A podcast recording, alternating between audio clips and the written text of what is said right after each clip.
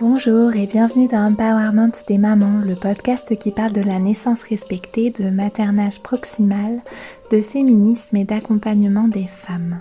Je suis Christelle Carter, je suis doula, formatrice et fondatrice de Karma Mama. Dans ce podcast, nous nous retrouvons pour échanger autour des thématiques qui sont chères aux femmes, aux mères et aux familles et à celles et ceux qui les accompagnent.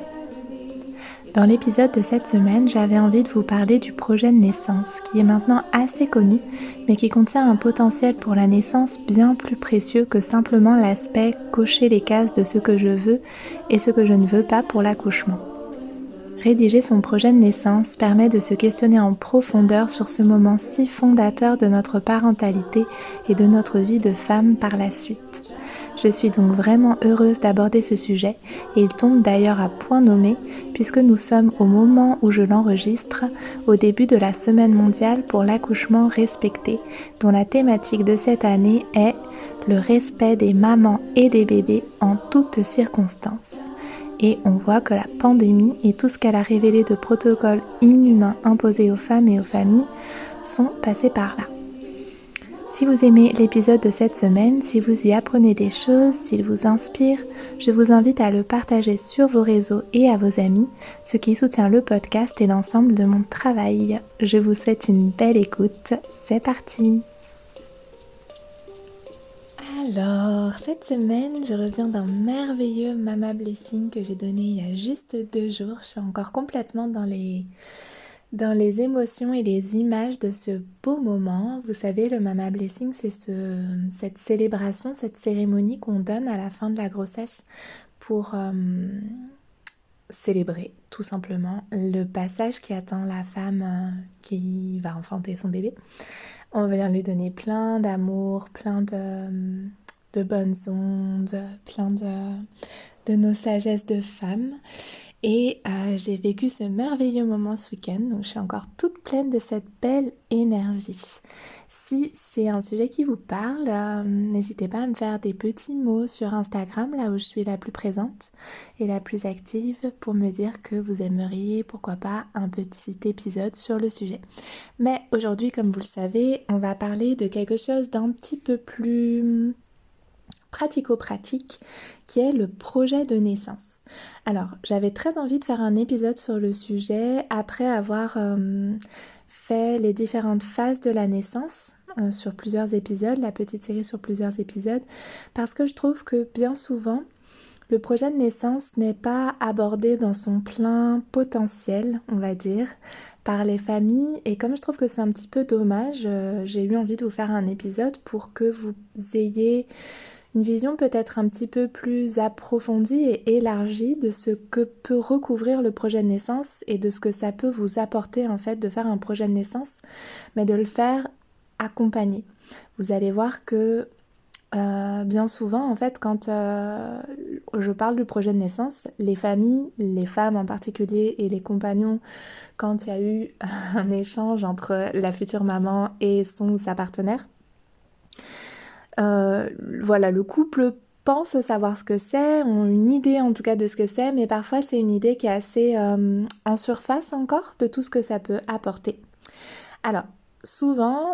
au sein des accompagnements, comme je viens de vous le dire, les couples euh, ont comme déjà fait un projet naissance, ou en tout cas il est matérialisé dans leur tête. Donc il est plutôt dématérialisé. ils arrivent dans notre, dans notre rencontre dédiée à ça, à la naissance, au projet de naissance, etc. Souvent, il y a déjà eu quelques, hum, quelques rencontres avant, où on a parlé de la grossesse, etc. Puis vient un temps où ils ont envie de parler plus de la naissance et où on va se pencher sur le projet de naissance. Ça arrive aussi qu'il y ait des couples qui viennent spécifiquement pour ça,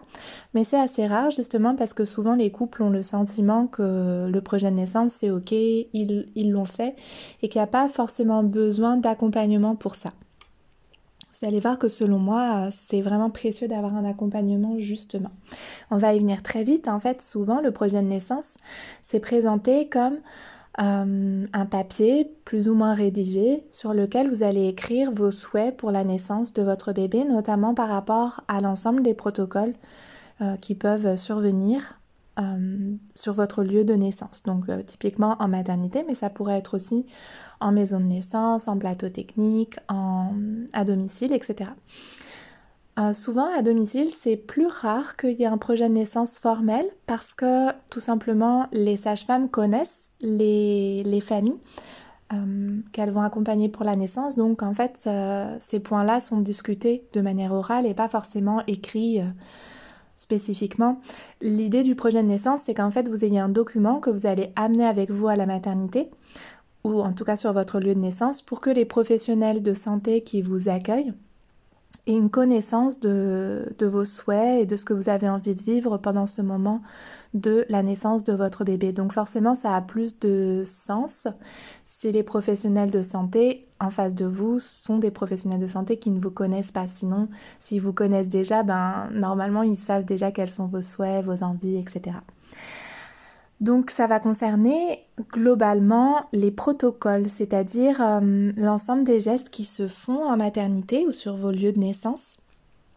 comme la péridurale, l'épisiotomie, tout ce qui va concerner l'accueil de bébé, le pot à pot, la tétée d'accueil, etc. Là où ça devient très intéressant, donc déjà, c'est on va dire la partie euh, la plus visible, la plus évidente, c'est que ce temps où vous allez vous poser en couple ou en solo, en fonction de votre situation, autour de quel protocole je voudrais éviter, ou quels sont ceux qui ne me gênent pas, ou quels sont ceux que je vais être contente d'avoir, euh, bah, c'est déjà un premier euh, point de, de s'informer sur les différents protocoles en fait. Euh, et de se mettre raccord par rapport à ça. C'est-à-dire que par exemple, peut-être que vous, vous avez une idée assez définie de pourquoi vous n'avez pas envie d'avoir de péridurale, mais que votre euh, compagnon, votre partenaire de naissance, euh, pour cette personne-là, ben, avec ou sans péridurale, pour lui ou pour elle, c'est un peu kiff-kiff. c'est juste, voilà, c'est juste euh, une façon différente d'accoucher, mais sans forcément avoir pris en compte l'ensemble des enjeux, puisque parfois on n'est pas au même rythme d'information, on s'informe pas de la même manière au sein du couple. Donc c'est comme un espace et un temps pour se mettre raccord, pour se rassembler autour des informations qui vont concerner la naissance. On va les découvrir ensemble et on va ensemble découvrir les enjeux de la péridurale, de l'épisiotomie, des touchés vaginaux, du monitoring et peut-être aussi découvrir, souvent c'est quand même ce qui se passe, découvrir des protocoles euh, ne auxquels on pensait pas, dont on n'avait pas connaissance en fait. Par exemple, qu'est-ce que c'est une anesthésie à quel moment elle peut être posée, euh, etc., etc. Je vais pas tout décliner parce que ça aurait pas forcément de sens de tout décliner euh, pour vous ici, mais voilà, c'est un moment où vous allez apprendre en fait qu'est-ce qui peut se passer comme protocole pendant la naissance de votre bébé. Euh, ça, c'est vraiment la première euh, étape, le premier point. Là où ça va être hyper intéressant d'en discuter avec, par exemple, votre doula, mais ça peut être aussi avec votre sage-femme éventuellement, c'est que justement, il y a des protocoles que vous, ne, que vous ne connaissez pas, donc déjà il va y avoir un premier éclairage là-dessus, mais ça va être aussi hyper intéressant d'avoir un éclairage sur ce qui se fait localement. Par exemple, je vous donne un exemple très concret, il y a des endroits, des maternités ou des lieux de naissance où c'est possible d'avoir une péridurale déambulatoire. Euh, c'est-à-dire tellement microdosée que vous allez pouvoir continuer à sentir, euh, à avoir l'usage de vos jambes et à sentir, à avoir des sensations, tout simplement. Mais euh, ça va vous, enlever de l'intensité en fait euh, dans les contractions. Donc ça c'est intéressant parce que ça ne se fait pas partout. Pareil, c'est intéressant d'avoir quelqu'un qui va avoir une connaissance et un pas de recul autour de la pratique euh, plus ou moins répandue des épisiotomies, des césariennes, etc. etc. Parce qu'en fait, d'une maternité à l'autre, en fonction des équipes, ces pratiques-là ne sont pas euh, faites avec la même euh, comment dire euh, dans certains dans certaines maternités ça va être un petit peu marginal qu'il y ait des césariennes parce que ce sont des maternités où les équipes sont formées à la physiologie. Et dans d'autres ça va pas être le cas et on va avoir des taux de césariennes assez élevés ou d'épisiotomie ou de péridurale etc et c'est important d'avoir une connaissance assez fine du paysage en fait de la prise en charge des naissances pour que vous puissiez vraiment choisir le lieu de naissance de votre bébé en fonction de votre projet de naissance. Par exemple, si vous avez un projet de naissance euh, très physiologique, ben, vous n'allez peut-être pas avoir le même retour de votre doula ou de votre sage-femme sur la clinique privée, l'hôpital public, la maison de naissance, le plateau technique, etc. de votre euh, département, on va dire. Donc ça, c'est vraiment hyper précieux d'avoir en fait vraiment un échange de personne à personne sur ce qui se fait localement chez vous. Et ça va être intéressant aussi d'avoir un échange possible avec euh, le lieu de naissance, justement, avec les équipes sur le lieu de naissance. Par exemple, moi, j'encourage toujours les familles que j'accompagne à demander, en fait, euh, parce que souvent les alors, ça va dépendre des lieux, justement, mais souvent, il y a des, moments où, en fait, les femmes vont demander, par exemple, est-ce que ce sera possible d'avoir une péridurale microdosée? Et en fait, euh, les équipes répondent que oui, mais quand elles posent la question après, mais du coup, est-ce que c'est une péridurale déambulatoire? En fait, non. Donc, en fait, ça signifie qu'il n'y a quand même pas l'usage des jambes. Euh, par exemple, euh, les maternités peuvent mettre en avant le fait qu'il y a une salle nature, mais en fait, on s'aperçoit dans les chiffres qu'il y a énormément d'épisiotomies, euh, de péridurales quand même. Donc, une péridurale au sein d'une salle nature, ça n'a pas énormément de sens puisque la salle nature, le principe, c'est de pouvoir bouger, utiliser un ballon, la baignoire, euh, se mettre debout à quatre pattes, ce qui n'est pas possible en fait avec une péridurale. Donc, vous voyez que ce qui est intéressant, après avoir, euh, après la première étape de, s'être mis au courant des protocoles en couple, ça va être d'avoir un échange en fait pour savoir ce qui est possible, euh, les protocoles qui seront négociables et les protocoles qui seront non négociables au sein des différents lieux de naissance de notre euh, région ou département. Par exemple, dans, certains, dans certaines maternités, la plupart euh, en France actuellement, c'est non négociable de demander à ne pas recevoir d'ocytocine de synthèse au moment de la mise au monde de bébé tout cela pour faciliter en fait la, délivrance du placenta. Donc ça par exemple ce sont des choses que moi j'invite les, familles à discuter en fait euh, pendant leur rendez-vous à la maternité pour savoir à quel moment va être injectée cette ocytocine de synthèse. Est-ce que ce sera après la naissance de bébé? Est-ce que ce sera au moment de sa mise au monde? Est-ce qu'on peut l'éviter? Est-ce que ça peut être par exemple 15 euh, minutes après la naissance, etc. C'est intéressant parce que même s'il y a des protocoles qui sont non négociables pour l'instant, plus les femmes sont informées, les femmes et les familles sont informées, plus il y a des demandes auprès des professionnels de santé et plus ça donne du poids au sein des équipes aux sages-femmes qui veulent travailler dans la physiologie pour qu'elles puissent dire à leur hiérarchie, regardez, les femmes nous demandent des péridurales déambulatoires, les femmes nous demandent à, ce que le pot à pot puisse être pratiqué, les femmes nous demandent à ce que les épisiotomies soient limitées, etc., etc. Donc en fait, ça leur permet après, elles, de, manière euh, un peu trop lente encore, euh, mais c'est pas de leur faute, c'est le système qui veut ça, de manière un peu trop lente encore, à faire évoluer progressivement euh, les prises en charge des naissances euh, dans le milieu médical. Donc tout ça, pour moi, c'est vraiment une façon de travailler aussi main dans la main avec les équipes justement, parce que l'idée c'est pas de dire bon ben là, euh, ce protocole-là, il pourra pas être évité, du coup tant pis, je vais accoucher dans un autre lieu de naissance. Euh, avec euh, voilà, je vais faire un accouchement à domicile ou si j'ai pas de sage-femme, je vais faire un accouchement non, non accompagné. Alors ça peut être ce choix-là, effectivement, on peut se dire ok, euh, c'est vraiment hyper important pour moi que voilà d'éviter ces protocoles-là.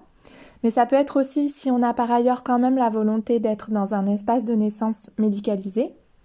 même si on veut pas, voilà, si on a des, un petit peu des inquiétudes par rapport au fait d'être dans un espace complètement non médicalisé, ça peut être en fait comment on va s'ajuster à ces protocoles-là qui ne, qui ne pourront pas être négociables, comment on va accentuer les outils qu'on va aller chercher. Si on sait par exemple que dans cette maternité-là, imaginons euh, un couple qui euh, a le choix entre, euh, parce qu'il y a des régions où c'est comme ça, qui a le choix entre accoucher seul, sans sage-femme, du tout, du tout, à la maison chez eux, parce qu'il n'y a pas de sage-femme qui font les, les AAD, les accouchements à domicile, ou accoucher dans une maternité où ben, on sait qu'il y a pas mal de, un gros taux de péridurale, un gros taux d'épisiotomie, que potentiellement il va y avoir pas mal de médicalisation.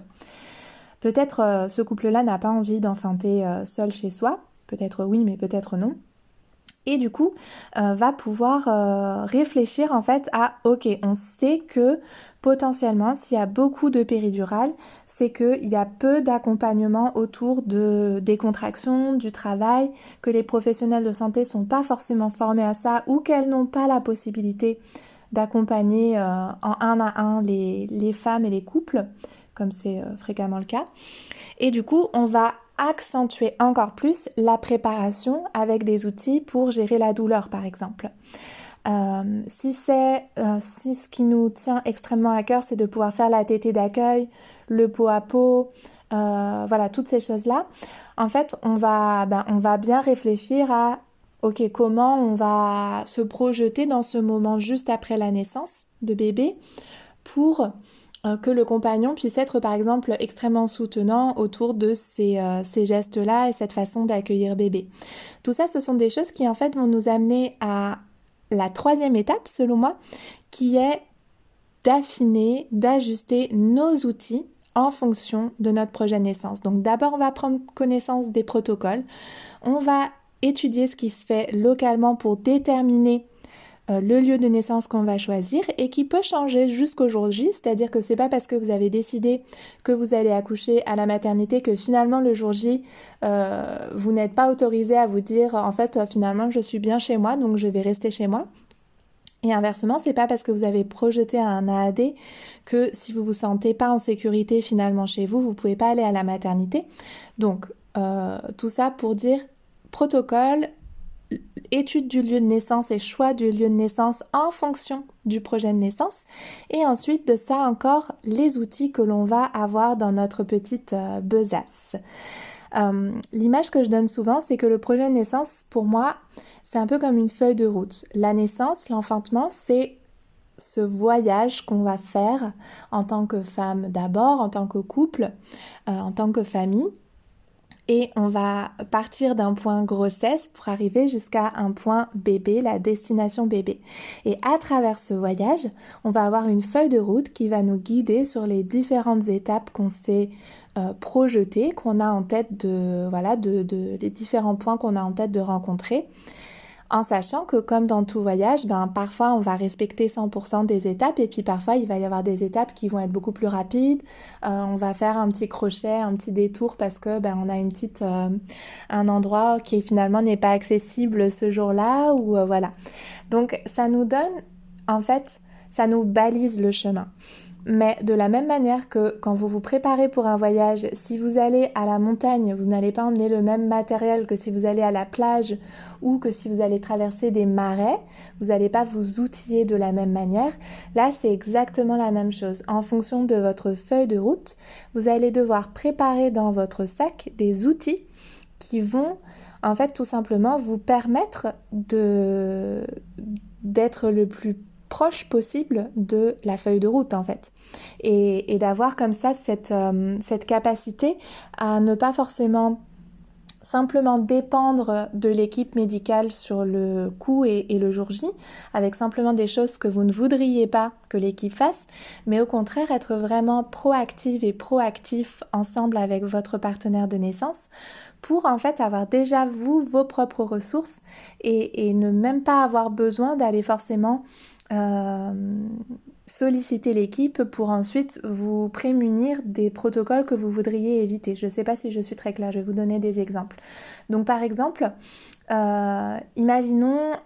par rapport au, toucher vaginal. Donc euh, ce qui est fréquemment pratiqué dans certaines maternités, c'est qu'on va faire un toucher vaginal à différents moments de la naissance pour évaluer la dilatation du col de la femme euh, qui est en train d'enfanter ces touchés vaginaux, ils peuvent être vécus comme extrêmement euh, intrusifs pour la femme qui accouche. Ça peut parfois créer euh, des, sensations vraiment inconfortables au niveau d'un col qui, travaille, qui est en train de se dilater, d'un utérus qui est contractile, d'avoir quelqu'un qui va mettre euh, ben, les doigts dans le vagin et remonter jusqu'au col pour voir justement où ça en est. En plus, pour faire un toucher vaginal, ben, souvent on est du coup allongé sur le dos. Donc ça signifie que c'est un, ça crée en fait une comme une rupture dans le mouvement que peut-être la femme était en train de faire, peut-être elle était debout, peut-être elle était accroupie à quatre pattes, euh, peu importe, on va lui demander de s'allonger pour évaluer la progression de son accouchement. Euh, alors, peut-être que du coup, certaines femmes n'ont pas envie d'avoir ces touchés vaginaux, ou n'ont pas envie à ce moment-là de la naissance d'avoir un toucher vaginal. À d'autres moments de la naissance, il se peut que vous soyez au contraire euh, contente qu'on vienne euh, vous offrir la possibilité d'évaluer où ça en est. Parfois, on est euh, quand on a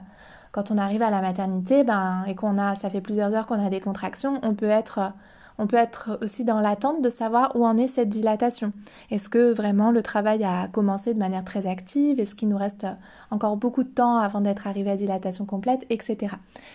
Je vous renvoie, si vous avez envie d'avoir plus de, précision sur ce moment-là, euh, à l'épisode qui traite de euh, la dilatation.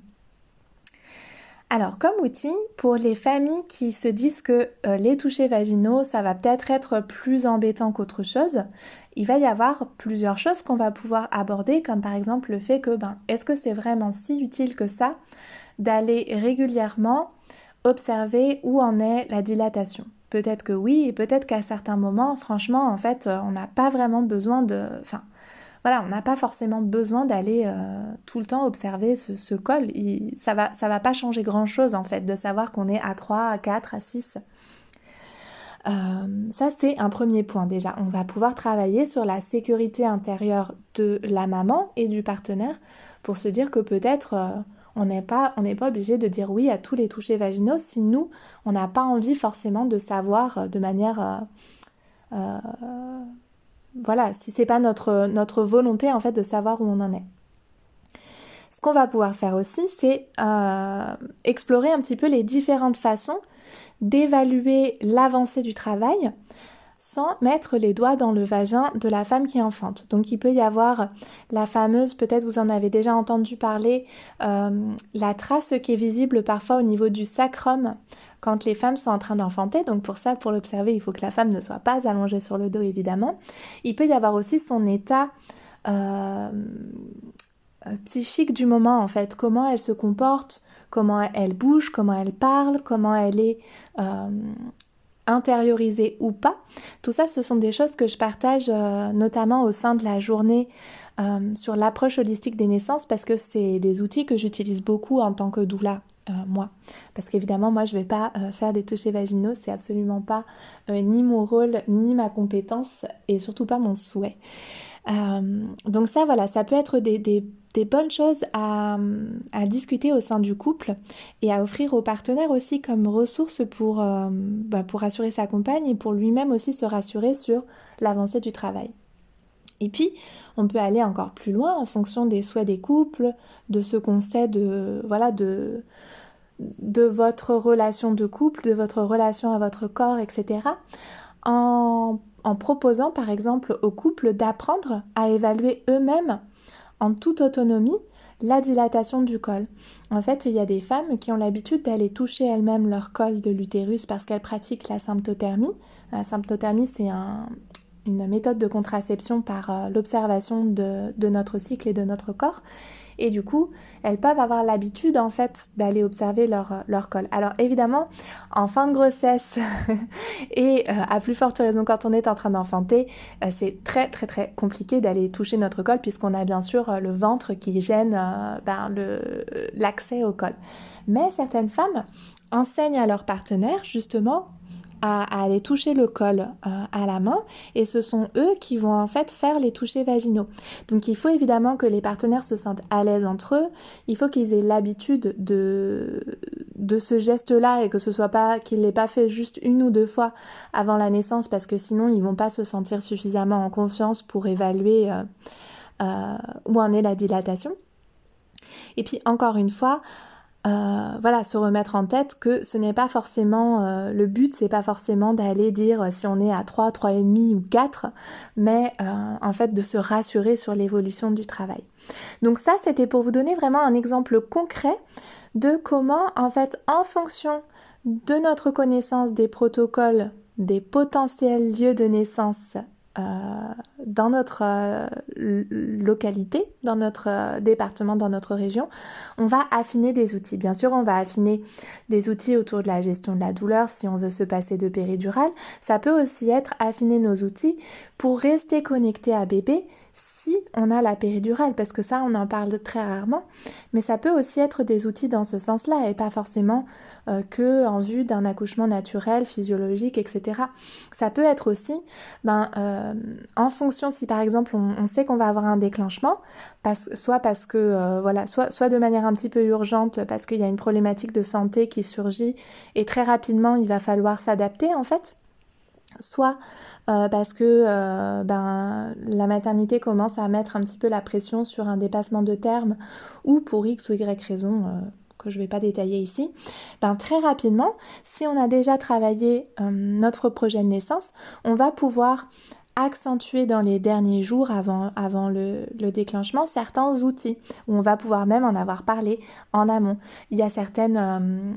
certaines familles avec qui on va faire par exemple plusieurs projets de naissance. Donc euh, si par exemple bébé n'est pas retourné, ne s'est pas retourné et que au sein de, des différents lieux de naissance envisagés, euh, les professionnels de santé sont pas hyper chauds pour euh, une voix basse avec un bébé en siège.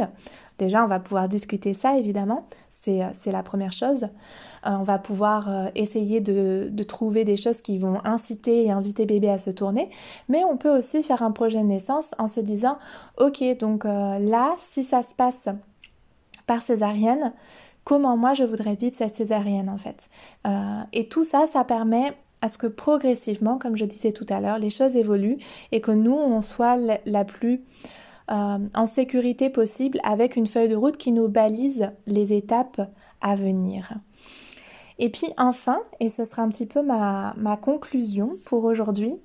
une fois qu'on a brossé tout ça, ce que j'invite souvent les, femmes en particulier et les, les, couples, parce que les pères aussi peuvent se poser cette question-là, c'est au-delà de tout ça, comment on a envie de vivre ce moment? Qu'est-ce qui compte pour nous? Quelle est l'intention qu'on voudrait poser pour cet enfantement-là Parce que parfois, on est tellement focalisé sur euh, les protocoles qu'on veut éviter, euh, les, euh, les, actes en fait qu'on voudrait vivre ou ne pas vivre, qu'on perd un peu de vue l'intention qu'il peut y avoir derrière tout ça. Donc l'intention, ça va être par exemple, je veux me sentir forte pendant cet accouchement, je veux vivre l'intensité de la naissance, je veux, vivre cette initiation de la naissance. Mais ça peut être aussi, je veux me sentir sereine, je veux me sentir confiante, je veux me sentir en connexion avec mon bébé, je veux me sentir en connexion avec mon partenaire. Et en, se connectant comme ça à son cœur, à son ventre, à son intériorité, on peut se demander vraiment quelle est mon intention, quelle est la plus grande de mes intentions parmi tout ça. Et ça va nous aider si par exemple notre intention c'est d'être euh, calme et sereine dans ce moment-là, ou ça pourrait être d'être joyeuse, que ce soit un moment de, grandes euh, célébrations, d'euphorie. En fait, on peut se, demander, ok, à travers les différents scénarios possibles, comment je vais pouvoir garder cette intention-là au cœur du processus? Si je dois être déclenchée, comment je vais pouvoir garder mon calme et ma sérénité? Si je dois vivre une césarienne, qu'est-ce qui va m'aider à garder mon calme et ma sérénité ou à la retrouver? Parce que souvent euh, quand il y a une problématique de santé qui surgit évidemment que euh, il va y avoir un moment où on va pas être calme et détendu. Mais justement, qu'est-ce qui va m'aider à le retrouver, ce, calme et cette sérénité. Et cette intention-là va être un petit peu comme le fil rouge, le, fil conducteur tout au long de la discussion sur le projet de naissance, sur la relecture du projet de naissance et après, pendant les différentes étapes de la naissance, pour, euh, ben, quand on va accompagner la naissance ou quand le partenaire va accompagner la naissance, ramener cette intention-là au cœur de chaque étape. Donc ramener le calme et la sérénité dans les contractions, ramener le calme et la sérénité dans euh, l'engagement du bébé, ramener toujours cette même intention, voilà, dans la mise au monde, dans la délivrance du placenta, etc., etc. Donc vous voyez que à partir du projet de naissance dont on entend parler parfois sur, euh, voilà, euh, je sais pas, euh, sur des blogs ou sur les réseaux sociaux, ou dont on entend parler par les copines, etc. Au final, c'est vraiment tout un cheminement qui va nous, nous amener à vraiment réfléchir en profondeur, pas seulement aux choses qu'on veut éviter, mais en fait à qu'est-ce que je veux vivre vraiment de manière très profonde au moment où je vais accueillir mon bébé. Et je vous encourage à prendre le temps à laisser infuser ce projet de naissance, à vous faire accompagner par vos doulas locales ou vos sages-femmes locales si elles font, euh, si elles font les, les projets de naissance avec vous pour voilà vous donner le temps parce que c'est pas quelque chose qui va se faire ok on s'assied on, on regarde vite fait les différents protocoles et on coche ça je veux ça je veux pas vous pouvez faire comme ça, évidemment, ce sera toujours ça de fait, mais euh, si vous voulez vraiment profiter de manière euh, optimale de cet outil du projet de naissance, ça se fait aussi dans le temps, ça se laisse infuser, ça se discute avec, euh, des équipes, avec les équipes médicales, avec votre doula, avec votre partenaire, et surtout de vous à vous. Et bien sûr aussi avec qu'est-ce que vous souhaitez pour votre bébé. Euh, avec quelle intention vous voulez rencontrer ce bébé que vous, que vous portez en vous depuis 9 mois? Voilà, j'espère que cet épisode vous aura plu, qu'il vous aura inspiré, peut-être appris des choses. N'hésitez pas à le partager comme d'habitude sur les réseaux sociaux. Et moi je vous dis à, à la semaine prochaine. Ciao